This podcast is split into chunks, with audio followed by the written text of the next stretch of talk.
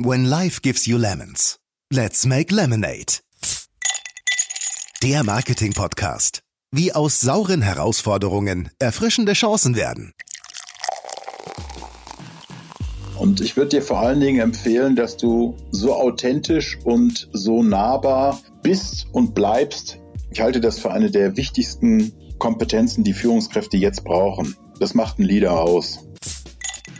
Und das, was für uns, glaube ich, als Führungskraft im Moment wichtig ist, das eigene Ego mal völlig loszulassen, mit sehr viel Demut und Respekt der Aufgabe entgegentreten und die Aufgabe entgegennehmen. Schön, dass du einschaltest und unser Gast bist bei Let's Make Lemonade, dem Marketing-Podcast.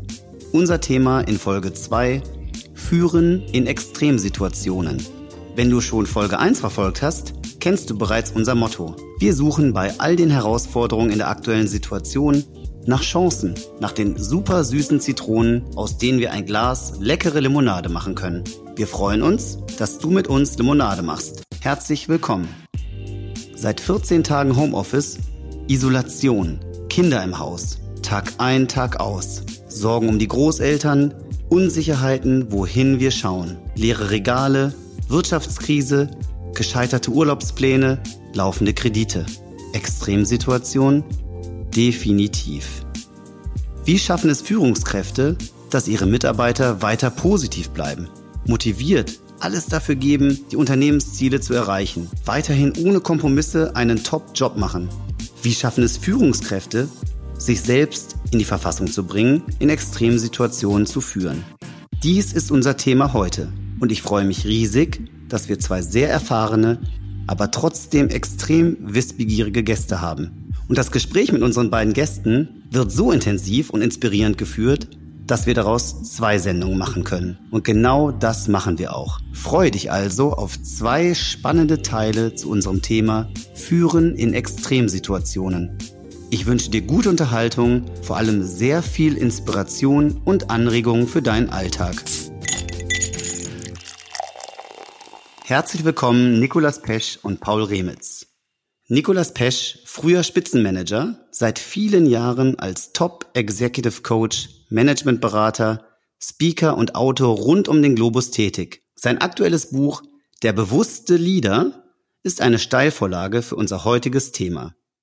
Seit über 20 Jahren praktiziert Nikolas intensiv Meditation.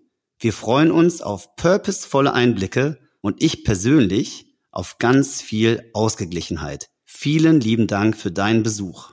Hallo. Nikolas hat uns ein Limonadenrezept mitgebracht. You can't calm the storm, so stop trying. What you can do is calm yourself. The storm will pass. Unser zweiter Gast ist Paul Remitz, CEO der Omnicom Media Group Germany. Pauls Limonadenrezept Fokus, Optimismus und Kommunikation sind die Basis für Führen in Extremsituationen. Vielen Dank, Benny. Lieber Nikolas, in deiner Videoreihe auf LinkedIn sprichst du über bewusstes Führen in der Krise. Was macht Führung in der aktuellen Situation so herausfordernd und warum ist das Thema Bewusstführen aus deiner Sicht so wichtig? Ja, ganz herzlichen Dank. Du hast ja eben schon mein Motto zitiert mit dem Sturm. Und ich glaube, wir alle finden uns gerade in einem Sturm. Und wir erleben alle auch, dass wir selber nur sehr, sehr wenig, um nicht zu sagen, gar keine Möglichkeiten haben, diesen Sturm zu kontrollieren, der da über uns nach wie vor hinwegfährt. Was wir aber beruhigen können, wenn wir schon nicht den Sturm beruhigen können, ist letztendlich unser Bewusstsein, unser Geist, mit dem wir das alles wahrnehmen, was da mit uns geschieht und mit der Welt geschieht. Und insofern glaube ich, dass das Thema Bewusstsein, also wie nehme ich eigentlich Dinge wahr, wie verarbeite ich sie, wie reguliere ich die Gedanken und die Gefühle, die bei all dem, was da momentan geschieht, wie reguliere ich die bei mir selbst?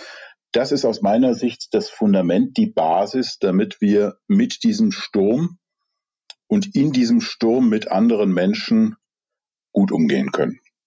Paul, du bist verantwortlich für mehr als 1500 Mitarbeiter. Erlaube uns doch einen Einblick in deine Gefühlswelt. Was denkst du morgens beim Aufstehen und abends, wenn es wieder ins Bett geht. Wie führst du in dieser extremen Situation? Ja, morgens beim Aufstehen denke ich, äh, wow, wir kommen dem Ende der Krise wieder einen Schritt näher, weil äh, sein Zustand ist, der wird irgendwie einen Anfang und ein Ende haben. Und äh, in der Zwischenzeit äh, versuche ich, mich extrem darauf zu fokussieren, was relevant ist. Als CEO neigt man ja gerne dazu, morgens aufzustehen, äh, eine lange Liste an Themen zu haben. Und äh, mein Job in der Organisation, die ja sehr breit aufgestellt ist von unterschiedlichsten Agenturtypen, ist das inhaltliche Spektrum auch sehr weit äh, definiert. Was sich ändert in der Krise ist ganz starker Fokus auf zwei, drei Themen, ehrlich gesagt. Das erste ist äh, eine Frage morgens, was gibt es, was relevant ist für die Organisation, was wir kommunizieren müssen oder sollten? Äh, welche Themen haben wir? Die zweite Frage ist äh, jeden Tag neu, wie zentriere ich mich heute eigentlich neu selber, weil in einer Krise man häufig, äh, wenn man ein Unternehmen führt, reflexartig darauf schaut, wie entwickeln sich gerade die Kosten, weil die Umsätze halt äh, sparsamer reinkommen. Und die richtige Haltung ist meiner Meinung nach neben der Frage, wie managen wir die Kostenfrage, wie verändern wir unser Denken, unsere Ausrichtung, um neue Umsatzpotenziale zu erschließen. Der Mensch neigt ja auch dazu, sehr linear zu denken. Krisen und gerade äh, diese Krise haben ja normalerweise eher einen fast exponentiellen Verlauf. Der Mensch denkt aber linear. Und hin und wieder müssen wir, um Lösungen zu finden, ein bisschen um die Ecke denken und unser lineares, äh, bequemes Denken aufgeben, um zu sehen, wo ergeben sich neue Opportunitäten für uns in dieser Krise oder in dieser extremen Situation, um sauber dabei durchzukommen. Paul, wie hast du denn ähm, den Start der Krise erlebt und was hat sich für dich seitdem verändert? Ja, ich glaube, äh, so eine Extremsituation ist wahrscheinlich ähnlich und, und Nikolas wird sicherlich vertiefen können es ist ja eigentlich ein Change-Prozess. Ja, irgendwie du, du siehst äh, das Thema kommen, du hast irgendwie so eine erste Ahnung. Dann kommt die Phase irgendwie, wo ich es erstmal geleugnet habe und dachte, da passiert ja nichts und so ein bisschen Erkältung und, und wird ja nicht so wild sein. Dann fängt man an zu begreifen, äh, wie groß es sein wird. Hat vielleicht eine kurze Phase der der Ohnmacht oder um das Bild von Nikolas gerade aufzugreifen, des Sturmes, wo man denkt, ich bin dem Sturm ja ausgeliefert. Und jeder, der mal auf See war, wenn es stürmisch ist und möglicherweise auch in, in einem Segelboot unterwegs war, man stellt sich sehr schnell die Frage, was mache ich jetzt, wie setze ich die Segel, wie gehe ich danach um? Und wenn man, sagen wir, vom Kopf und ja, vom Bauch angefangen hat, irgendwie zu akzeptieren, weil ich kann halt Leben ja am Ende nur so nehmen, wie es sich mir entgegenstellt, dann zu sagen, okay, jetzt müssen wir nochmal alle Knöpfe auf Reset stellen. Wo sind die Optionen? Was sind die Möglichkeiten? Was müssen wir machen? Und eben aus meinem Limonadenrezept heraus mit sehr viel Optimismus und Fokus an die Thematik herangehen. Nikolas, wie siehst du das? Ja, wie habe ich den Beginn dieses ähm, außergewöhnlichen Ereignisses, ich sage es mal ganz wertneutral, erlebt? Ich erinnere mich noch, dass ich im Weihnachtsurlaub auf Koh Samui mit meiner Frau in der Sonne lag und da las die mir vor, dass es da irgend so einen Virusausbruch in Wuhan im fernen China gäbe. Aus Thailand war das ja gar nicht so fern. Und dann plätscherte das irgendwo in weiter Ferne so vor sich hin. Irgendwann habe ich auch mal bei dem Herrn Professor Drosten in seinen Podcast dann reingehört, da kam die Sache schon wesentlich näher und ich erinnere mich noch ganz genau, wie ich an einem Freitag Anfang März von Wien zurückflog nach München und der Flieger war gähnend leer. Und dann kam tatsächlich innerhalb von ein paar Stunden, ich glaube am nächsten Montag war es dann, ich vermute, da habt auch ihr dann alle Mitarbeiter nach Hause geschickt und bei mir als selbstständigem Unternehmer, sowas habe ich wirklich noch nie zuvor erlebt, purzelten die Stornierungen fast im Minutentakt für alle Veranstaltungen in den kommenden Monaten rein. Und plötzlich war mein Kalender, der bis dahin prall gefüllt war, gähnend leer. Und das hat natürlich erstmal bei mir auch etwas ausgelöst, nämlich doch eine ziemlich große Verunsicherung und auch eine große Sorge, wie geht das weiter.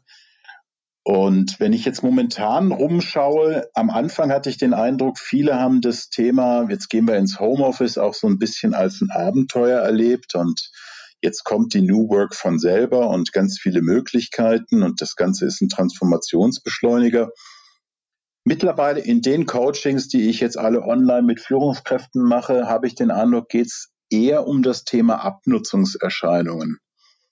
Das heißt, das, was am Anfang noch so ein bisschen sich wie ein Abenteuerspielplatz angefühlt hat, das zehrt doch in vieler Hinsicht. Für die einen ist es das Thema totale Isolation. Viele Singles leiden da sehr drunter momentan. Die anderen leiden genau umgekehrt darunter, dass sie irgendwie Familie und Job und das völlig ohne äußere Struktur. Da gibt es so ein strukturierendes Element, ich fahre ins Büro und ein strukturierendes Element, ich fahre wieder nach Hause. Das ist alles weggebrochen.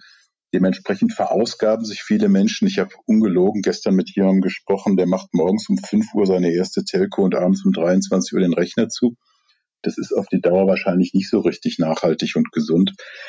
Und insofern habe ich den Eindruck, dass diese extreme Ausnahmesituation vor allen Dingen jetzt mittlerweile etwas mit den Menschen ganz allgemein, mit den Führungskräften auch macht, nämlich dass es so überhaupt keine Referenzerfahrung für das alles gibt. Wenn jemand selbst durch so eine existenzielle Krise geht wie eine, wie eine Trennung von einem Lebenspartner. Die meisten haben sich irgendwann früher auch schon mal von jemandem getrennt und die wissen, dass das schmerzhaft ist. Der Schmerz ist schlimm, aber irgendwann wird er weggehen. Hierfür hat unsere Generation keine Referenzerfahrung. Und ich glaube, das sorgt für eine unglaubliche Orientierungslosigkeit und auch so eine Hilflosigkeit, weil alle Entscheidungen hängen so stark davon ab, dass andere wiederum unsere Rahmenbedingungen entscheiden. Das macht Menschen in vieler Hinsicht hilflos, gerade diejenigen, die gewohnt sind, dass sie selber autonom entscheiden können. Ich weiß nicht, wie du das erlebst, Paul, du bist ja im Top-Management und da sind auch viele Menschen, die gerne Entscheidungen treffen, die viele Entscheidungen treffen. Wie, wie gehst du damit um? Wie geht ihr damit um, dass so viel von außen bestimmt wird? Ja, das ist auch eine interessante Erfahrung auf unserer Seite. Also der Fokus verschiebt sich, äh, die Komplexität verschiebt sich. Und als Gruppe sind wir ja sehr dezentral organisiert. Also die eigenen oder die einzelnen Agenturen entscheiden eigentlich sehr autonom äh, in all ihren unternehmerischen Fragestellungen. Und was wir sehen, ist, äh, es verschiebt sich alles in Richtung einer Zentralität. Also wenn wir sonst beispielsweise die Kommunikation an die Mitarbeiter lief normalerweise über die einzelnen CEOs in den einzelnen Unternehmen oder Agenturen. Das verschiebt sich äh, gerade sehr auf ein, eine sehr zentrale Kommunikation. Es fokussiert sich mehr, zumindest in der Kommunikation, auf mich. Und äh, das Management-Team, das Board, rückt gerade sehr viel enger zusammen. Also wir haben äh, angefangen, dass wir jeden Abend gemeinsam eine Exit-Videokonferenz gemacht haben, wo wir ganz kurz die Themen des Tages gemeinsam als Board rekapituliert haben, definiert haben, was sind Maßnahmen, Aktivitäten, die für den nächsten Tag äh, an und aufgesetzt werden müssen. Was haben wir gelernt aus dem Tag heraus, denn es gibt äh, keine Referenzpunkte, es gibt keine Blaupause. Und ähm, das, das finde ich ganz interessant. Also wir rücken als Board deutlich enger zusammen, weil man auch viel stärker fokussiert ist wiederum auf ein gemeinsames Thema, ein gemeinsames Ziel. Und das ist sicherlich ein, ein positiver Aspekt äh, der Situation. Und meine These ist auch, dass in, in Krisensituationen, in Situationen extremer Belastung, das Zusammengehörigkeitsgefühl, das Gemeinschaftsgefühl ein Wert ist, äh, der sehr in den Vordergrund rückt. Äh, dieses Gefühl, ich bin nicht mit den Themen alleine, ich habe eine Austauschfläche, ich sehe Leute, die in der gleichen oder vergleichbaren Situation sind, dass man sich da gegenseitig stützt, äh, unterstützt. Äh, das, glaube ich, ist ein, ein sehr, sehr wichtiges Thema und auch, wie gehen wir mit der gewachsenen Komplexität um? Ähm, was auch interessant ist in der Situation ist, ähm, wir brauchen ja irgendwie ein Gradmaß, äh, wie werden die Themen aufgenommen, was passiert wiederum in der Belegschaft in einer Situation, in der alle im Homeoffice sind, also wir alle irgendwie maximales Social Distancing haben. ähm, ist das Feedback auch extrem wichtig und ich rufe auch immer Mitarbeiter auf und bitte darum, gebt mir Feedback. Und ähm, wenn man das sonst mit einem normalen Situation vergleicht, äh, da kriegt man auf eine E-Mail vielleicht zwei, drei an All-Stuff, äh, an, an Rückmeldungen. Es findet sehr, sehr viel mehr Austausch statt, auch von Leuten, die ich überhaupt nicht kenne, äh, mit denen ich bisher keinen persönlichen Kontakt habe. Die Barriere zur Rückmeldung scheint auch äh, eher geringer zu sein. Und äh, das ist so für uns der erste Gradmesser, was kommt äh, an Meldungen zurück, äh, was bekomme ich an, an Feedback oder was geht auch in die einzelnen Agenturen und die, die CEOs ran. Dort gibt es natürlich vergleichbare Meetings auch. Ähm, alle haben entsprechende Staff-Meetings, die sie jetzt online machen, um zu sehen, wie ist das Feedback, äh, wo stehen wir gerade als Organisation, das ist so das Feedback auf der emotionalen Ebene. Man sieht dann natürlich auf der Arbeitsebene, wie operativ äh, sind wir unterwegs, dadurch, dass alles in der Cloud liegt. Äh, wir die ganzen Workflows digitalisiert haben und zum Glück arbeiten wir ja auch noch und können arbeitsfähig sein, sehen wir natürlich äh, über die Anzahl der Transaktionen, wie laufen die Arbeitstage ab, äh, haben wir das vergleichbare Volumen zu einem Nicht-Shutdown-Szenario und ich kann auch nur das bestätigen, was äh, Nikolaus gesagt hat. Wenn man im Homeoffice arbeitet, der Weg vom Frühstückstisch zum Schreibtisch ist sehr kurz. Ähm, und umgekehrt ist er irgendwie sehr lang, abends um ins Bett zu kommen, weil man irgendwie permanent im, im On-Air-Modus ist und, und dabei ist. Ich glaube, es ist heute noch wichtiger, sich bewusst zu machen, wann sind meine Phasen der Ruhe, sich diese Auszeiten zu nehmen und ganz bewusst eine, einen Bruch zu machen und auch sich mal Zeit zu nehmen, sich irgendwo nicht nur zu erholen, sondern vom, vom Kopf her mental neu auszurichten, neu zu zentrieren. Und das finde ich ist, ist ganz wichtig, weil man sonst irgendwie in diesem Strudel des Arbeitens irgendwann mal wahrscheinlich weggespült wird. Vielleicht dürfte ich eine Frage kurz reinwerfen. Wie gut sind Manager und Führungskräfte in Deutschland eigentlich auf solche extremen Situationen vorbereitet, Nikolas? Du hast dich mit dem Thema auseinandergesetzt. In deinem Buch Der bewusste Leader schreibst du auch ähm, darüber. Aber gibt es ein, ein Geheimrezept? Gibt es überhaupt eine Möglichkeit, sich auf sowas vorzubereiten? Zunächst mal glaube ich, dass die Menschen insgesamt auf diese Situation, die wir jetzt erleben, denkbar schlecht vorbereitet sind, aus verschiedenen Gründen. Den einen habe ich vorhin schon mal genannt. Es fehlt an Referenzerfahrung. Das ist eine Ausnahmesituation, die in der Form von unserer Generation noch nicht erlebt worden ist. Und das Zweite ist, und darum geht es in meinem Buch ja sehr stark, um die Frage, in, wie denken wir? Und ohne da jetzt zu tief in die Theorie eintauchen zu wollen, die allermeisten Menschen sind nicht in der Lage, zu realisieren, dass alles, was sie wahrnehmen und alles, was sie gerade auch jetzt in dieser Extremsituation wahrnehmen und wie sie das erleben, dass das sehr, sehr stark nicht nur mit dem zu tun hat, was da draußen passiert, sondern ich bin versucht zu sagen, viel mehr mit dem, wie sie es wahrnehmen und wie sie dem, was sie da erleben, Bedeutung geben. Was meine ich damit? Natürlich erlebt jeder von uns momentan Emotionen und äh, wenn da Nachrichten reinkommen, in denen Hiobsbotschaften und Zukunftsszenarien genannt werden, die die eigene Existenz bedrohen, dann erlebt jeder einen Moment erstmal etwas wie Angst. Das, was dann allerdings als Gefühl und Gedanken daraus entsteht, das hat wesentlich weniger mit der Nachricht, die wir da empfangen haben, zu tun, sondern vielmehr mit dem, was ich in der Psychologensprache ein Selbstorganisationsprinzip nenne. Das heißt, wie wir gewohnt sind, in welchen Mustern wir solche Informationen verarbeiten und wie wir dann in, und das sind immer Muster, wie wir dann darüber denken und fühlen. Und das hat überraschenderweise, da ist die Forschung sehr, sehr klar, wenig Varianz. Das ist heute überhaupt nicht anders, als das vor zwei Jahren in Situationen war, wo wir Angst erlebt haben. Nur, dass es jetzt bei den meisten Menschen exponentiell gesteigert ist. Das heißt, diesen Ausstieg hinzubekommen, dass da bestimmte Dinge passieren, die ich nicht kenne, die mich sorgen, die mir vielleicht auch Angst machen, dann aber diese Hoheit wieder zu bekommen über das, was ich daraus mache.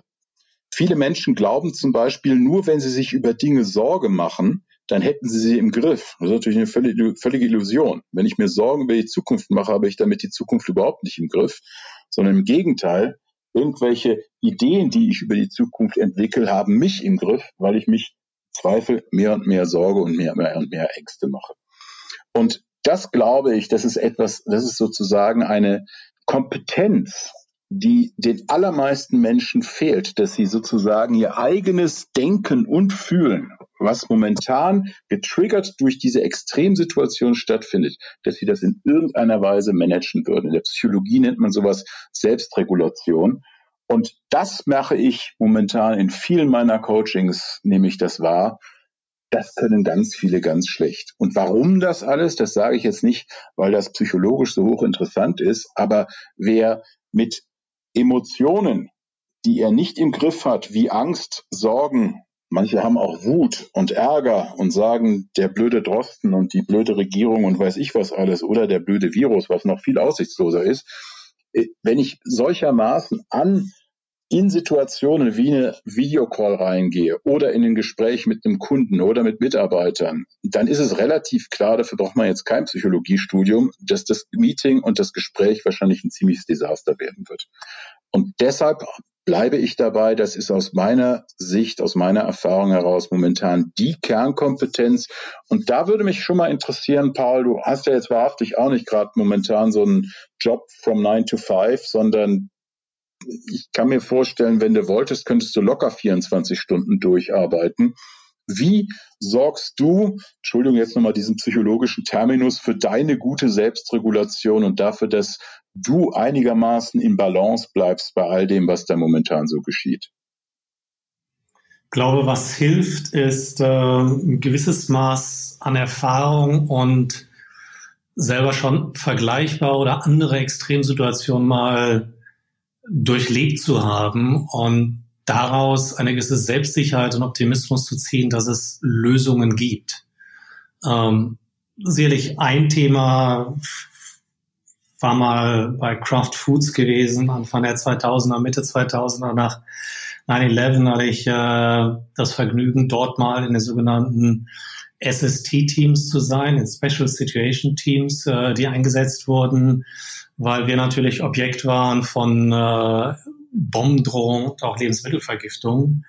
Ähm, wenn man da mal erlebt hat, wie der jeweilige Krisenmanager geführt hat und was man als positiv und auch als negativ erlebt hat, äh, dann hat man vielleicht schon mal einen Referenzpunkt von Dingen, die man vielleicht irgendwie kopieren will, ähm, vermeiden will. Gab auch andere Situationen, wo man denkt, oh Gott, wofür das jetzt hin? Äh, ich war damals, als es, äh, ich glaube 2003 war es, in Nordamerika den großen Stromausfall gegeben hat, war ich äh, upstate New York. Äh, ich war nach Manhattan geflogen. Meine Sachen, alles, was ich hatte, war in Manhattan. Ich war für ein Meeting in upstate New York.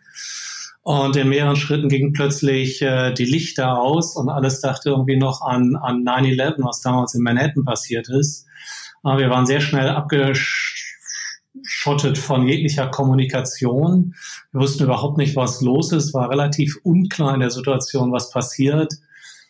Das ging 48 Stunden auch aus der Situation, dass man irgendwie gesund äh, herausgekommen hat, auch in dieser Situation eine ganze Menge lernen können. Ähm, und das sind Punkte, die sicherlich einem helfen, in so einer Situation Dinge auch wiederum zu zu relativieren. Und ich will nicht die Situation bagatellisieren oder nicht herunterspielen. Es ist schlimm, weil Menschen sterben. Menschen werden schwer krank. Wirtschaftlich wird es so sein, dass viele Leute auch Existenzen und Jobs verlieren. Aber es ist doch eine Situation, die ab einem bestimmten Punkt wieder managebar wird, weil es wird besseres Wetter werden, die Virussaison wird äh, irgendwann zu Ende sein, wir werden Möglichkeiten haben, über äh, Medikamente entgegenzusteuern. Der Staat äh, wirkt, finde ich, auf eine interessante und sehr positive Art und Weise an, um, um, um Hilfe zu geben. Ich habe einen Vater, der ist 95. Und der hat als junger Mensch den Krieg erlebt und er hat viel über diese Zeit äh, mit ihm geredet, was er dort erlebt hat. Und wenn man das einmal vergleicht, wie ausweglos Krieg ist im Vergleich zu der Situation, wie wir heute sind, dann relativiert sich der Druck und die Sorge ein wenig. Und ich selber gehörte sicherlich auch mal zu der Riege der Menschen, die gar nicht genug arbeiten konnten, was sich dann irgendwann dazu führte, dass ich irgendwann mal Tinnitus hatte. Und wenn man Tinnitus gehabt hat oder hat, das ist äh, eine sehr unangenehme Art und Weise, wie das Leben beeinträchtigt wird. Und ich habe damals gelernt durch gewisse Entspannungstechniken, Meditation, wie wichtig das ist, äh, einfach sich selber neu zu zentrieren, auszurichten und neben dem Arbeit, Arbeit, Arbeit und Gas zu geben. Es ist genauso wichtig, die Phasen der Ruhe, der Entspannung und der mentalen Entkopplung von diesen Problemen hinzubekommen. Und äh, das ist dann auch etwas, was meiner Meinung nach sehr starke Hilfe und Unterstützung sein kann. Und Nikolas ist ja auch jemand, der die Themen sehr stark äh, miteinander vernetzt, äh, was, was Mindfulness angeht, was, was Attention angeht. Da habe ich auch einiges von, von Nikolas gelernt äh, in der Arbeit, die wir mal in der Vergangenheit zusammen gemacht haben, dass das Dinge sind, die einander bedingen, um am Ende des Tages wieder erfolgreich zu sein. Nikolas, was würdest du im Moment Managern empfehlen, um mit dem Druck umzugehen? Ich würde Managern momentan ehrlich gesagt das Gleiche empfehlen, was ich auch versuche zu praktizieren. Vor allen Dingen wichtig, und das stimme ich dir völlig zu, es ist wichtig, dass man dem Tag eine Struktur gibt.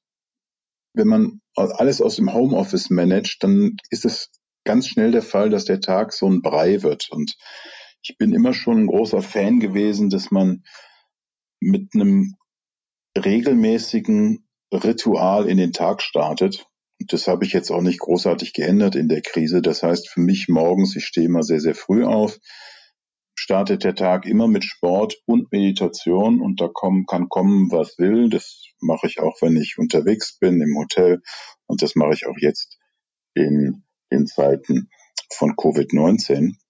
Das, was ich ganz wichtig außerdem finde, ist, dass man und das, das sehe ich auch ähnlich wie du, Paul, dass man sich wirklich fragt, mit welcher Intention gehe ich in so einen Tag hinein? Was, was ist heute wichtig? Die Begegnungen, die ich heute haben werde, sind ja zurzeit vor allen Dingen virtuelle Begegnungen. Wie möchte ich die gestalten? Was möchte ich Menschen auch mitgeben? Und ich habe irgendwann mal letztens in einem Beitrag gesagt, man kann selbst wenn man Homeschooling und Homeoffice unter einen Hut bringen muss, man kann diese Zeit sogar nutzen für ein Retreat daheim. Ein Retreat ist ja auf gut Englisch nichts anderes als ein Rückzug. Und wir sind alle im Rückzug.